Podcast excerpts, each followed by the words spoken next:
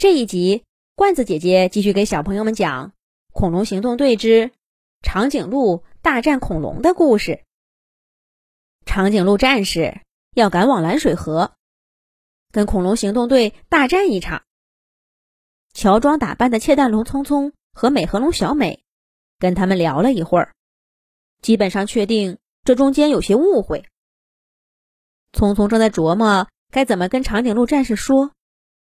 一阵风吹过，小美头上的装饰羽毛掉了。长颈鹿战士看到小美真实的样子，立刻警觉起来：“你们究竟是谁？”长颈鹿们把聪聪尾巴上的装饰羽毛也扯了下来，看着聪聪和小美明显跟自己不一样的皮肤，默契的形成一个包围圈，向他们俩问道。看来呀，不给出一个合理解释，是别想脱身了。聪聪和小美对视了一眼，干脆实话实说吧。我们是恐龙行动队的队员，我是窃蛋龙聪聪，我是美颌龙小美。聪聪先开口说道，小美紧接着补充。长颈鹿战士们一听这话，立刻暴跳如雷。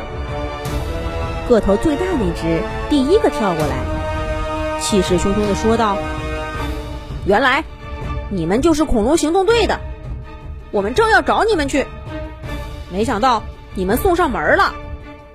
你们说，为什么要袭击我们长颈鹿王国的居民？尤其是你，窃蛋龙聪聪，还去偷袭幼儿园。”长颈鹿们看着聪聪，脸上。都露出了鄙夷的神色。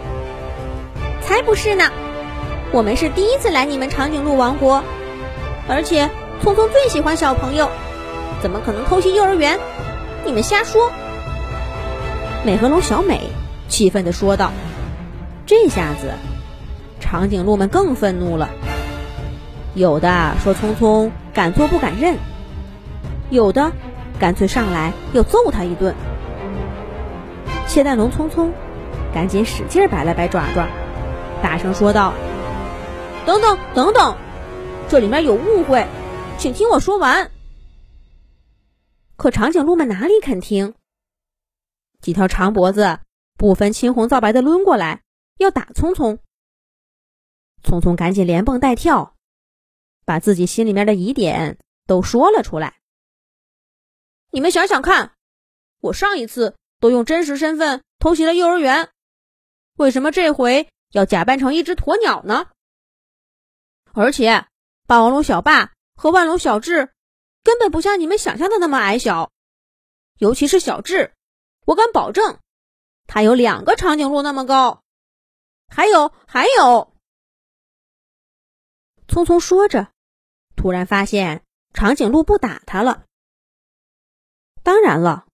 这并不是因为他说的话，而是因为小美把那封恐龙行动队收到的战书拿给长颈鹿们看了。这根本不是我们写的。没错，我们长颈鹿才不会无缘无故的找别人的麻烦。长颈鹿们说道。同样啊，我们恐龙行动队也绝不会欺负人的。小美和聪聪说道。这下子，长颈鹿们终于觉得事情有可疑了。他们派了一位战士来到幼儿园，请来一位小长颈鹿。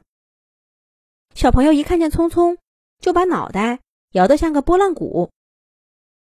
不是，不是，偷袭我们的不是他，那个家伙自称是切蛋龙聪聪，不过他长着锋利的爪子，子弹头一样的脑袋。厚厚的铠甲，还有一对翅膀呢，能飞得很高。是恐龙博士。匆匆脱口而出：“那是谁？”长颈鹿们问道。匆匆解释说：“恐龙博士是一只邪恶恐龙，也是我们恐龙行动队的敌人。我敢打保票，在我们恐龙大陆，绝没有什么恐龙。”长成这位小朋友说的样子，只有改造过身体的恐龙博士。他的改造能力还比较有限，只能变化形态，不能随意调整大小。所以呢，你们看到的假霸王龙、假腕龙才那么小。这个恐龙博士经常在恐龙大陆作恶，这一回不知道打的什么算盘，竟然把你们也牵扯进来，太过分了！这个恐龙博士在哪儿？让我们打他一顿去！长颈鹿战士气愤的说道。匆匆拦住他们说：“恐龙博士狡猾的很，既然他费了这么大劲儿，又是搞战书，又是搞偷袭，咱们呐也送他个礼物算了。”窃蛋龙匆匆想送给恐龙博士一个什么样的礼物呢？让我们下一集再讲吧。